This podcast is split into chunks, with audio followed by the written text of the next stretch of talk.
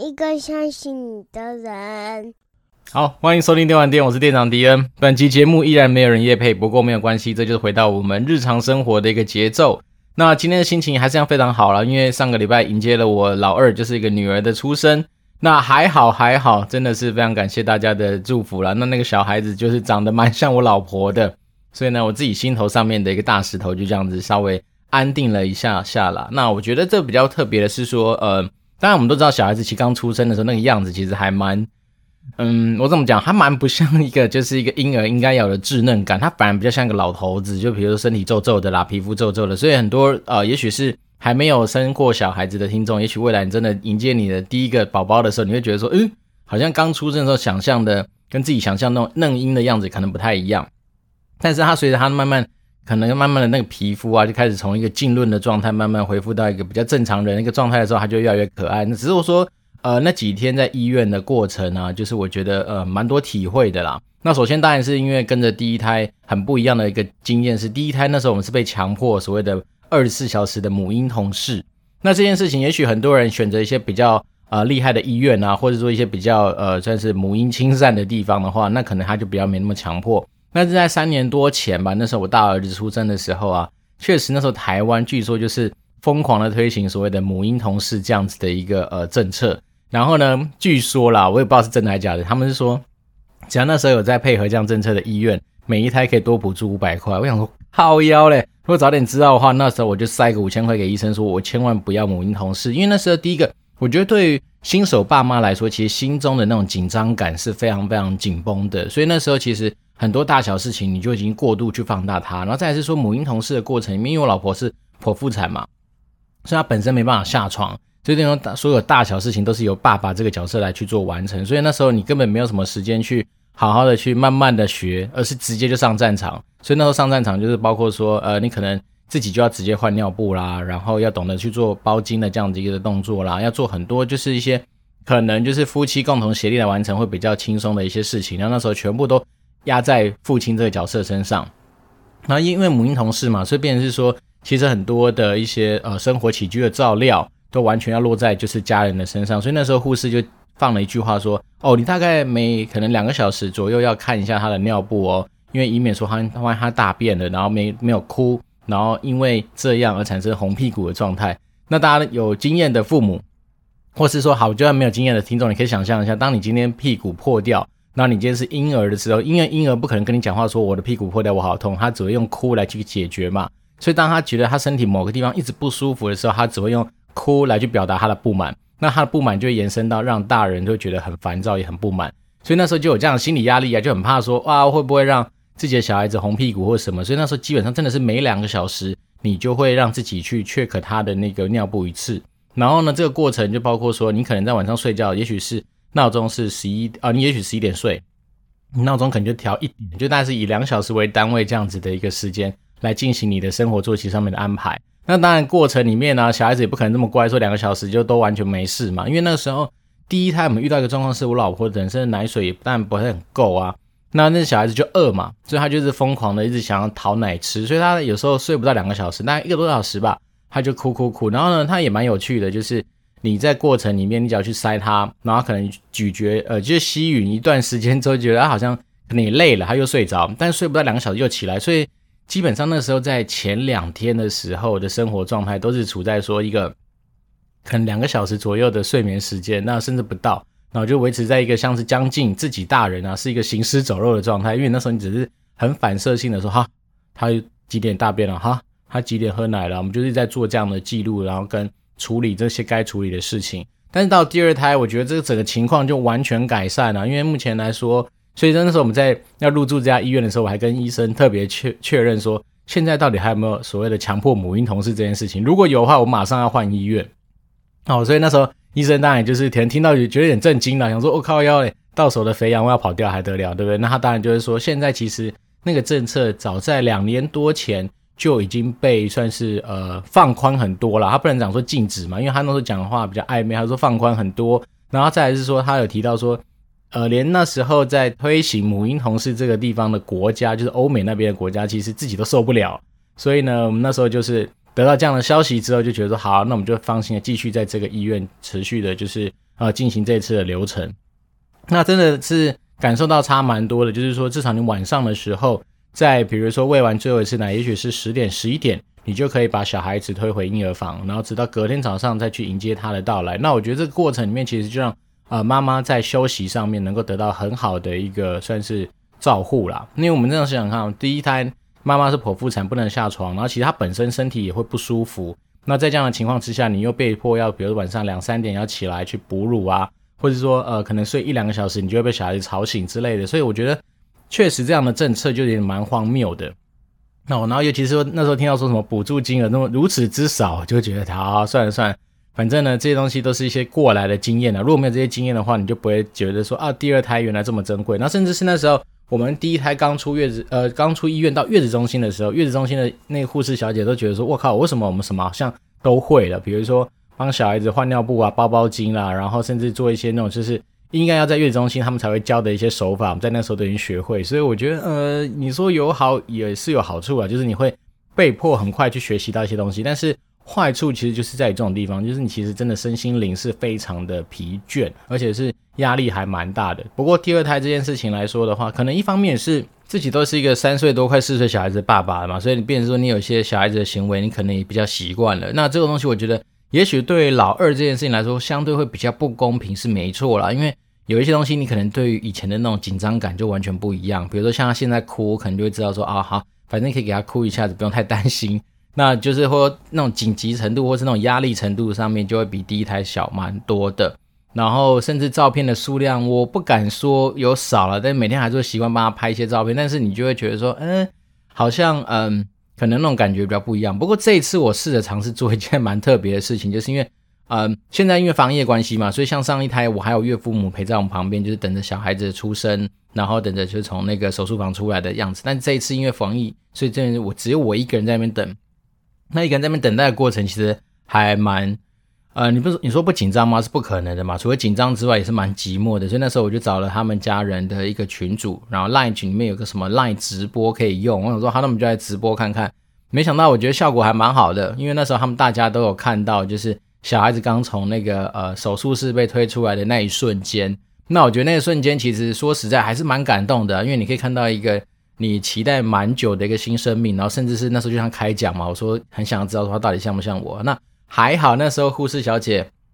一出来就直接讲说：“哦，他的双眼皮很深诶，他眼睛蛮大。”那听到这个我就我就放心了，因为敌人就是一个单眼皮、眼睛小的人，所以呢，变色一听到这个我就知道说：“OK，最重要的灵魂之窗像我老婆，那我就不用太担心。”那接下来看他的样子，发现诶，他跟我大儿子小时候刚出生的样子其实还蛮像的。好，那有这样的东西，我就更放心了一点，就是觉得说：“OK，他代表说他的那个所谓的外表的那个基因程度没有像我这么这那么强烈。”那我觉得 OK，对女生来说的话，那你可以至少百分之八九十的那个心可以稍微安定一下下啦。那我觉得这样那样的直播的过程啊，他们那些亲戚啊，也这边说哇，好特别，很好玩。那我觉得算是一个还蛮有趣的一个经验。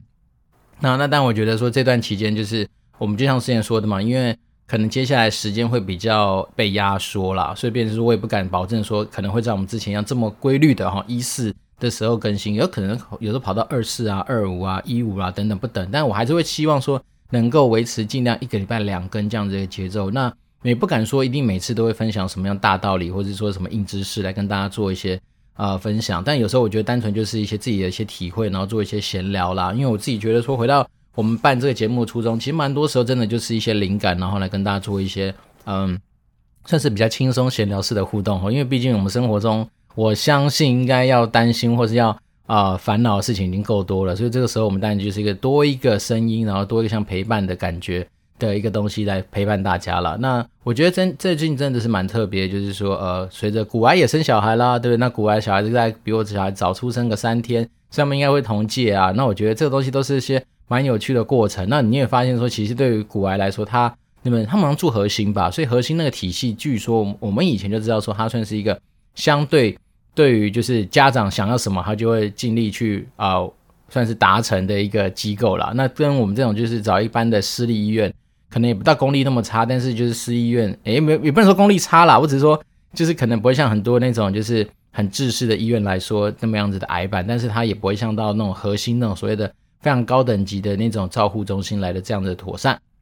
所以我觉得多少都还是有它的优劣。但是我觉得整个过程来说的话，就是当呃我们有第二胎了嘛，那我觉得其实你就会开始思索，真的多比较多一些人生上面不一样的一些事情。那我觉得今天这一集主要想跟大家聊一个，是一个我觉得算是也可以提醒大家在逻辑上面。判断上面不要落入的一个盲点，就是说，像我那时候在跟我老婆聊这件事情，就是说，她一直问我说：“诶，你会不会很想要老二啊？你会不会很想要小孩啊？”这件事情，那那时候我只觉得跟他讲说，其实这种东西是相对程度啦，就是说我没有不喜欢，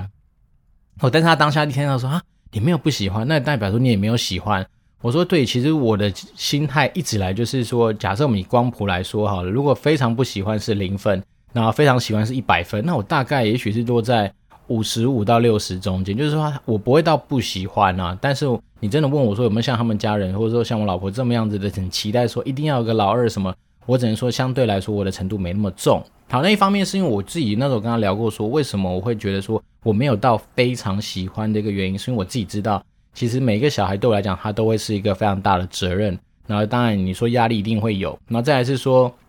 因为你有带过老大的经验，所以你会知道说，这个带小孩的过程里面，欢笑一定有，期待一定有，然后比如说开心的地方绝对是有，但是无形之中，其实你也增加了很多的压力啊，让你的生活上面很多的东西要去因应这样去做些调试啊，所以变成说这些东西它不是这么单纯，是说我想要就可以嘛，对，不是说什么想要打想要哦，那下面刷一排，然后给你生一百个小孩，不可能啊，所以变成是说我自己的心态还是觉得说我自己会比较中立，但是我不会到不想要。所以，我这个时候我大概是五十五六十，好，算六十到七十，好，就是他还是会想啦，但是那种想的程度是那种相对的。好，那时候我们说这个东西它是一个一个逻辑上面的探讨的一个议题，是因为我觉得现在很多人啊，往往在讨论说喜欢不喜欢这件事情，它都是二分法。然后就像古来说的，其实有时候我们不要去把一些东西做二分法的话，你的生活其实本来就应该存在着很多元的选择。举例人，比如说我没有不喜欢，但也不代表我一定喜欢。所以我可能本来就处在一个中间的一个状态，只是说现在很多人就会觉得说，你没有喜欢，好，那就代表你一定喜欢咯，或者说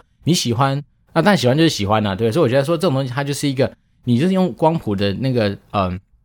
定位来去看待这件事情的话，你就可以去找到蛮多合理的解释。然后举例人，比如说我没有不喜欢民进党，但是也不代表说我一定会喜欢国民党，或者说我没有不喜欢啊民众党，那就代表说我一定会喜欢什么亲民党之类的，就它其实没有这么绝对。甚至说我没有不喜欢 ETF，好像，好像代表说我一定就是是喜欢 ETF 这样的投资方式，其实没有啦，就是变成说很多东西，我觉得概念还是一样，就是我们处在的算是一个保健因子的状态。好，这个东西就是一个名词，就是学术上讲的保健因子。保健因子就是讲的是说有它的存在啊、没有不好，但是也不会比较好。所以变成是说，对它对它这个东西的定义来说，它就是处在一个是说，反正呢，你上上去，好，比如说你对人员工做的这些事情。那他可能不会觉得好，但是他也不会因此而觉得不好，所以他大概就处在一个算是做下去之后，嗯，不会加分，但是也也不会扣分的一个项目。那你会发现说，其实，在你的生活之中，甚至在你的职场之中，其实本来就会存在很多类似这样子的决策，就是说，你好像要做好，但做下去之后呢，他好像并不会让这件事情，比如被加分，但是他至少不会被扣分。好，所以变成说这种东西，他有时候他就会回归到说，我们今天在做很多的决策啊，或者很多计划上面。要去尽量，可能要去更深度去思考，说你做这件事情到底是不是个保健因子而已。就是说啊，反正做了就像是吃保健品一样嘛，就是、呃，吃了你身体不会变身强体壮，突然变得像超人一样往前冲刺。但是你至少吃了之后，你可能会吃个心安，就是你让你身体不会不好。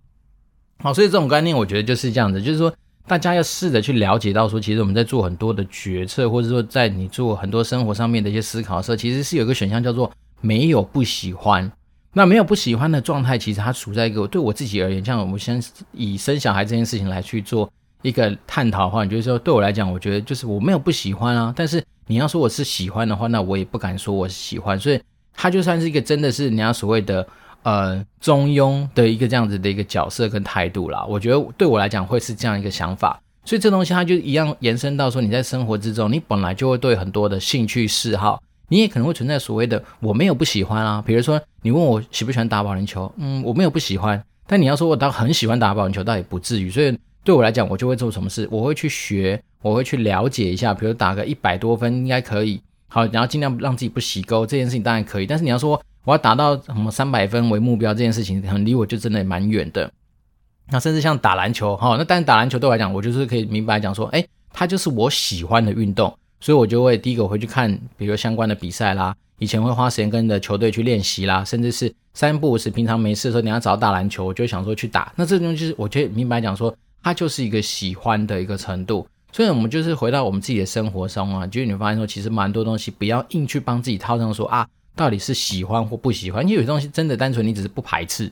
好，就像是我们这样讲，好，也许不排斥，你会觉得更能够去理解啦。就是说，有些东西我不是不喜欢，但是我甚至是就是不排斥而已。那不排斥不代表我一定会喜欢嘛，对不对？所以呢，他就是说，让我们今天在思考东西的逻辑上面，可以多了一个这样子的一个思考点，而不是说要陷入一个谬误，就是说，哦，好像我不喜欢就等于呃，我一定是讨厌，好，或者说我今天啊、不喜欢。就是说，我们不要想去做这件事情的话，就等于说是一个很极端的一个结果。其实没有啦，我觉得这种东西还是存在一个算是中间位置的一个角色定位。但是也很无奈的是说，我们实际上在现在的世世代啊，你就看到说很多人对很多东西的一些探讨啊，甚至对很多东西的一些呃讨论上面，他就会用这样的角度，就比如说，因为你站在中间点嘛，就像你今天站在一个呃南来北往的分隔岛上面。那北上人看你好像就往南下走，那南下人看你好像就往北上冲。但是其实对你来讲，你就是一个静止在中间的一个状态。所以呢，我倒是觉得有时候啊，这种也可以分享给大家，就是说，因为单纯只是你从不一样的角度去看待这件事情上面来说，even 你的定位处在了一个是相对中立的位置，但是其实有时候很多人给你的帽子啊，或给给你扣上的标签，其实就会用给你的答案，其实蛮不一样的。那这件事情也回归到说我们之前说的嘛，其实你要讨论到离职这件事情啊。其实有的时候，你单纯只是说我没有不喜欢这个工作，但是我也没有到喜欢这个工作，所以我是个非常中庸的。所以一旦当我有新的机会出现的时候，我当然就是，诶，一旦是喜欢了，假如是他的分数比我之前说的，也许是五十五分、六十分来的高的话，那当然我就很好去做决定嘛。那只是说很多人在跟你探讨说要要用这个什么情绪勒索啦，或者是说用一些就是看似模棱两可的一些说服你的答案的时候，那过程里面他就会用到一些。他觉得你可能就是因为讨厌哈怎样等的东西来去做一个预设立场上面的一个出发，那我觉得这东西就有点不太切实际。所以呢，我自己觉得还是把握自己的初心啦。因为我们之前啊、刚好这几天就是之前我们就是呃回馈给那个学妹，她她有 update 给她的近况，就是说，哎，她确实就是下定决心要离开那个地方了。然后呢，他透过了他一些手法什么，也算是呃离得蛮漂亮的啦。也就是说，让自己本来的单位的主管愿意放手啦，然后他的。呃，同事他他可能透过一些啊、呃、鸡排、奶茶等等的一些手段，让大家也都觉得说 OK 了，好像身心灵上面得到慰藉。但是我自己还是回到原点，我就说，其实说实在，人生真的很短暂呐、那如果说你今天真的只是啊、呃、要去因应别人的情绪勒索，或者因应别人给你的一些压力，而不愿意对自己好一点的话，那我真的觉得就蛮可惜的。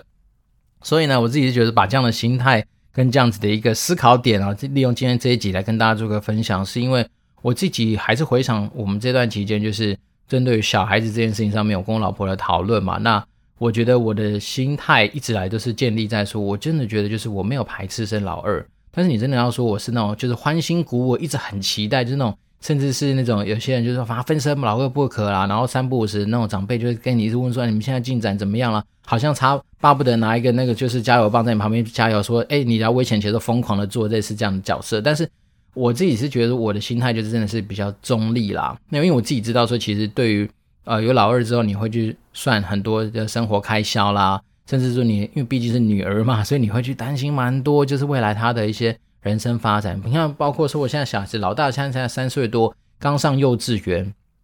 那你可能有时候三不五时，一来冷静的时候，你就会思考一下说，哎，他到底在班上适应的状况怎么样啦？那最近有时候听到别的节目他们介绍说，哦，有被霸凌的经验等等，那你就会还想想，对啊，他以后长大会不会被同才给霸凌呢？或者说，因为他毕竟也开始接触到就是有关于就是跟同才互动的这样一个阶段嘛，那到底会不会存在着这些算是比较让人担心的事情？所以呢，当你从一开始只是养育，然后未来变教育的时候，我相信一定会有更多更多让我们父母要去值得烦恼的事情。那甚至我以前看过一篇文章，他讲说。不要把我们觉得，因为一般来说会想要生老二的原因，就是因为希望能够让自己的小孩有个伴。好，那当然那时候那个文章他就明白来讲说，其实不要把我们父母这种过度什么想要小孩子有个伴，或者我们担心他未来没有伴的话，会有什么养育上面的困难等等这些东西强租在这件事情上面。这件事情我们还是回归到本质上面，就是说，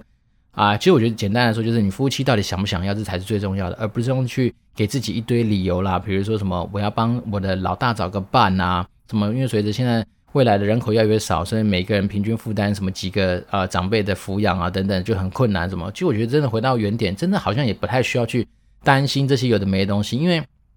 在我们思考说，诶，他要不要有个伴啊等等这些东西，其实。某方面来说，我们就陷入一个我们自己以前说过嘛，就我们人类很爱帮自己脑补，好脑补一些算是看起来很美好的未来啊，或者说过度去担心一些事情，然后我觉得这些东西真的，嗯，好像就也不是太必要啦。所以呢，我觉得这很多东西就这样，真的回到那件事情本身的本质去探讨就好了。那尤其有些东西就是感性的嘛，那我们以前说过啊，其实感性上面的一些。呃，决定或者说感性上面的一些感觉问题，他本来就不会说用理性的角度说啊，你把这东西什么优劣按出来，然后胜胜胜胜胜，然后五个胜就会比三个胜更厉害。其实也不见得，因为你没有说你加上感性这种东西，代表说他每件事情它背后就是有它的权重嘛。所以呢，我自己是觉得回到原点了，就是说我们还是回到今天的主题，就是跟大家分享一下说，其实没有不喜欢，它本身就已经是一个我觉得蛮好的一个新的思维了。因为以往啊，有些有些人没有想到这个点的时候，他就会觉得说，我没有不喜欢，好像就是要等于喜欢，或者说我今天讲真的，有些女孩，有时候你在追女孩子的时候，那个女孩子其实她并没有说一定会喜欢你，但她也没有讨厌你，所以她可能处在的状态只是我没有不喜欢你。那当然，她觉得当你觉得啊，应该是讲你感受到说她没有不喜欢你的时候，代表说其实你的机会还是无穷大啦。我自己是这样想，因为我自己觉得说，你有时候在追求女孩子的时候，一开始就会觉得说啊，她好像马上喜欢你。那种一见钟情啊，什么刚才遇到烈火什么等等的那种旷男怨女式的那种爱情，我自己觉得蛮处在就是小说里面或者是一些爱情剧里面。但是实物上啊，我觉得实物上，其实在整个呃我们实际上跟人相处的过程里面，其实很多时候你单纯单就先自己知道说你自己要处在一个让对方没有不喜欢的状态，你基本上就赢了大概百分之八十七了啦。所以我自己就觉得说这个东西它就是一个。我觉得还蛮蛮实用，而且跟着我算是呃蛮久的一个思维，就是说，当你今天没有明确的拒绝我的时候，对我来讲，我觉得都是希望无穷啦。那所以我还说，其实有的时候啊，我们在看待事情的时候也不要那么极端，因为我自己知道说，有时候跟一些啊，我们现在年纪已经三十七岁了，靠腰已经过了今年三，甚至三十七岁。好，那三十七岁的同年龄的人，如果还有单身的男性。甚至是说他可能就是母胎单身到现在的，那你就跟他聊，你就会发现他有时候看待一些事情的时候会过度的极端。好，举例人，比如说他今天跟一个女孩子有互动啊，然后他发现说那女孩子有些举止，他就会过度的去放大，然后就问我说：“哎，这个东西是不是代表他讨厌我或怎么？”我那时候想说没有吧，他这个东西只代表说他可能没有喜欢你，但不代表他一定讨厌你啊，他可能只是存在一个还没有到喜欢你的一个状态而已。但是很多人会在这个时候。可能一方面因为经验值不足吧，所以他那时候只要感受到说对方没有喜欢他的时候，就把他列入到说啊，就是对方可能就是没有机会这样的状态，然后就错失了。我觉得后面再去持续酝酿一些好的气氛啊、好的情境啊，甚至是说让自己彼此在感情上面持续加温的这样一个可能性，那这样就很蛮可惜的啦。那当然，我觉得这东西它其实背后更退一万步来想，就是帮大家打打鸡血吧。就是说我们实际上在生活中啊。呃，你要说是鸡汤也可以啦，他但是我觉得他就是一个思维，就是说，其实有的时候啊，当没有别人就是呃明白的拒绝你，或者明白的把你说你就是一个垃圾，你就是一个他妈的我超级讨厌的人，或是你就是一个怎样怎样样的人，但是我觉得只要没有到这种极端的一些啊、或者很明确的一些 comment 出来的时候，其实我觉得在暧昧不明的空间之下，你都可以尽量朝向所谓的正向的方向去做这样的一些思考。包括说有些人呢，就是你本身是一个很有能力的人，但是你就会一直担心说，哎，我到了新的环境会不会不适应啊？我会不会没办法过试用期啦？会不会对方对我期待太高啦？或者怎样怎样？其实啊，我觉得这东西交给别人去烦恼就好，就像我们在追女孩子一样，别人喜不喜欢你，那交给他去烦恼就好。我们要做的事情是什么？就把自己可以做的、可以想得到的、可以去面对的所有事情，把它做到尽善尽美，甚至是。不要说尽善尽美，这样子有点太夸张。你就是做到你自己问心无愧。好，举例人，比如说我今天要追求你，我就要让知道，让大家知道说，我就是在追你，甚至是我就是对你好。为什么？因为我就是要追你啊！我在追你的过程里面，我当然对你好。难道说我过去打你两巴掌，然后说，哎，你会爱上我吗？那是不可能的事情。所以，当然我就是。但是你这种东西，你不要一直期待说啊，我要有所回报，因为有些人在追求别人过程里面就期待说啊，我要有所回报。那这样的过程里面，其实你就不自在，甚至是你就是，我觉得本质上就不太对啦。反而是说你要觉得说啊，我今天对你好，我会换得我自己心情上面很愉悦，因为我毕竟就是对一个我喜欢的人去示好，那我相信他的好就是我的好嘛，所以我当然就会跟着开心。那这件事还是回到最后本质上面，还是让你自己处在一个相对开心的一个状态，那才重要啊。所以呢，我自己觉得这种心态就是在你追求上面啊，或者在工作上面，其实都是万事万物都一样了。当对方没有说到不喜欢你，或者说你没有觉得被排斥，好、哦、等等的一个状态的话，其实代表说你还是相对正向的，好、哦，相对有希望的。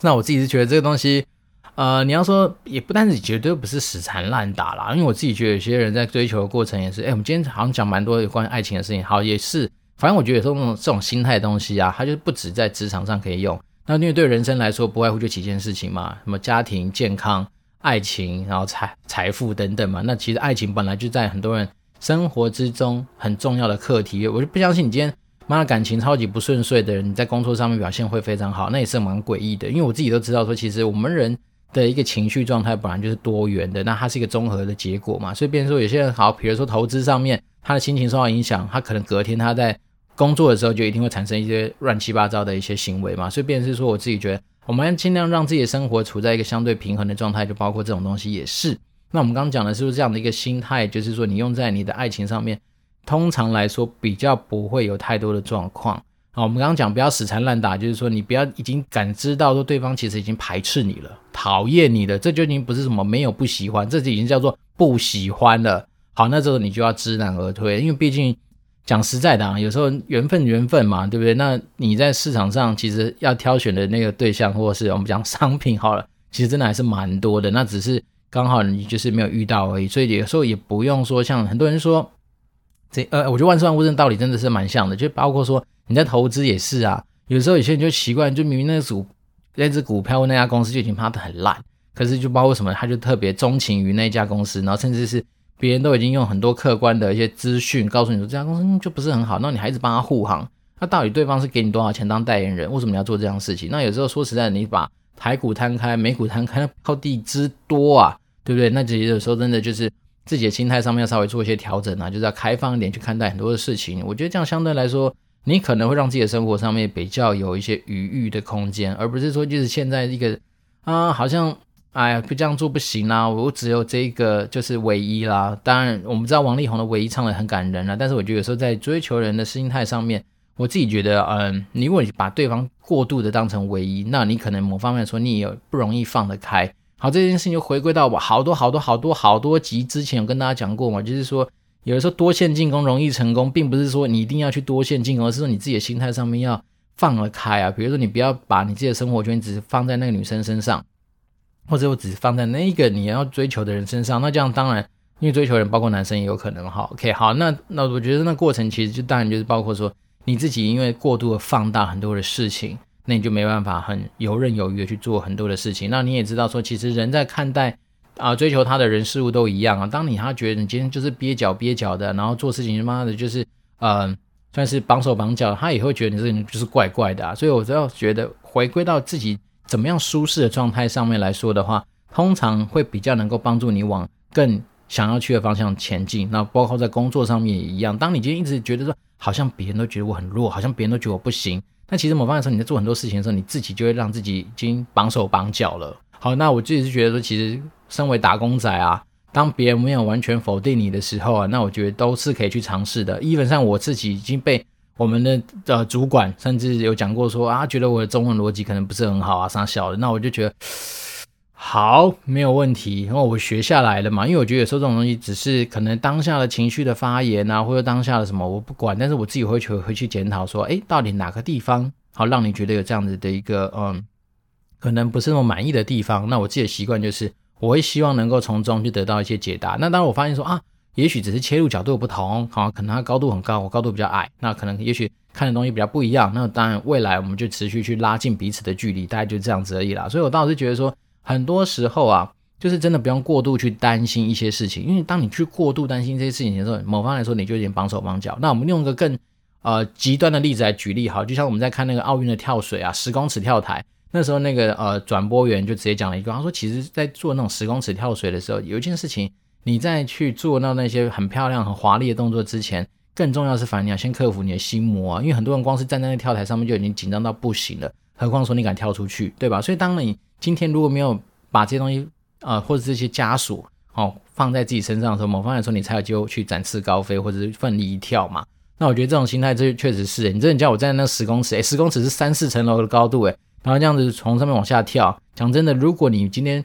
姿势不对，你不是用那种什么踹水或者什么，就是整个踹进水里面的话，你其实会很严重的受伤，因为水本本身表面都是有表面张力的，就像我们以前游泳队在练跳水的时候，其实一开始不太会插入水里面的时候，你其实用胸，你尝试用胸口去接那个水花，那你想想看，我们一般跳水那个跳台之矮也没有很高。我们就常常有时候撞到胸口里面的 O 车了，对不对？何况是他们那种十公尺跳起来，搞不好你两次没有跳好，你搞不好就直接住院了。所以我觉得说，其实这种东西万事万物它的道理其实都有点类似，就是说，当别人没有给你一个呃算是极端否定值之前，我觉得你真的就是可以给自己很多无限宽广的一些想象跟发挥的空间了。所以呢，我觉得就是利用这样的时间，赶快把握一下，跟大家做一个算是呃今天我们这个节目上面的一个分享。那我其实我本来。是希望跟大家做更多的闲聊啦，因为今天算是陪产假的最后一天，那也是我老婆跟我的二女儿，就是老二哈，他们住进月子中心的第二天，所以我当然我时间上面稍微多了一点点，所以我想说赶快把握这时间把我们今天要更新的东西录上去。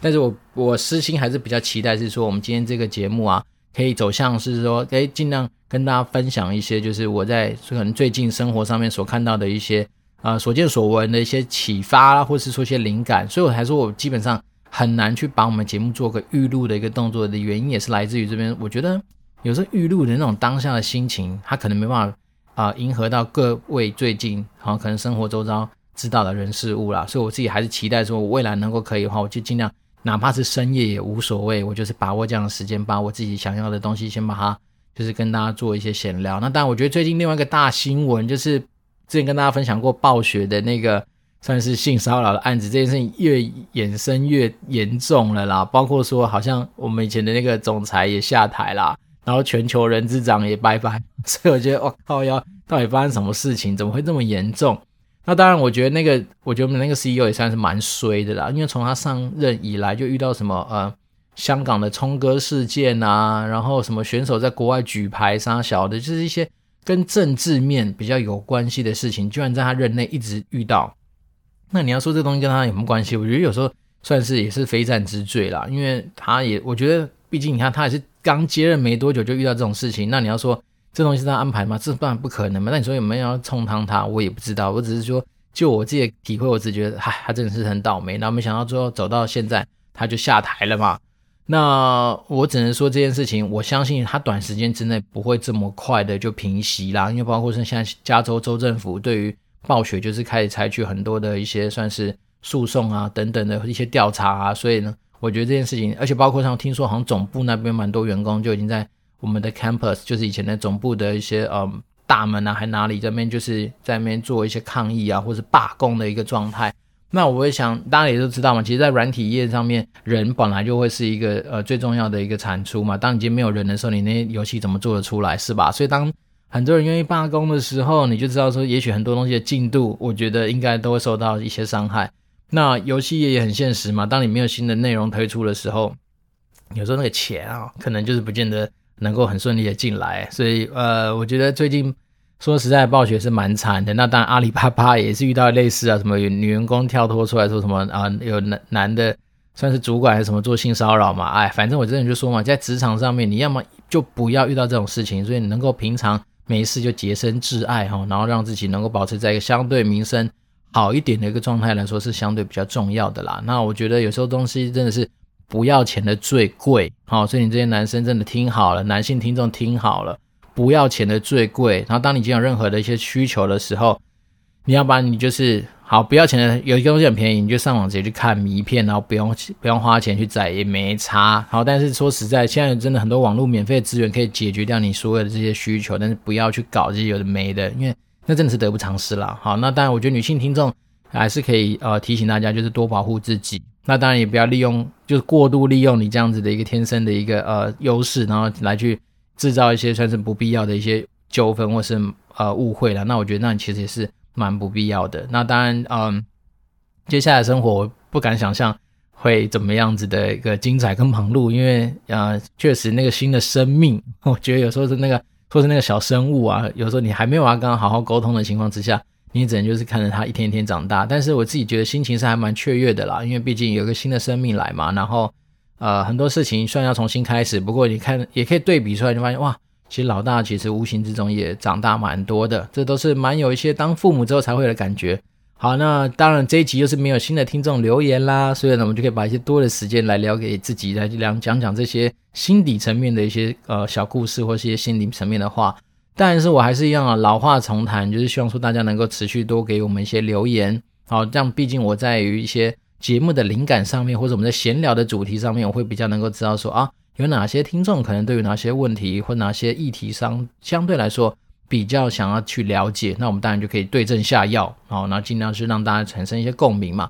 但是没有的话也没有关系，反正迪恩呢就是一个持续在呃 Podcast 这边，就是把自己声音录下来的一个呃 Podcaster，对，然后怎么持续保持百分百不藏私的去分享我们生活之中遇到的点点滴滴。好，那我们持续保持联络。那我相信这个礼拜的天气，我希望我希望这礼拜天气一定要很好，因为我这礼拜有一些蛮重要的一些专案的进度需要推展，而且它需要吃天气。那希望大家能跟我一起集气，就是祈祷这个礼拜的天气都能够呃一切顺利。那当然也就祝福大家有个愉快的一周。我这边是电玩店，我是店长 D N，，我们就持续保持联络喽，拜拜。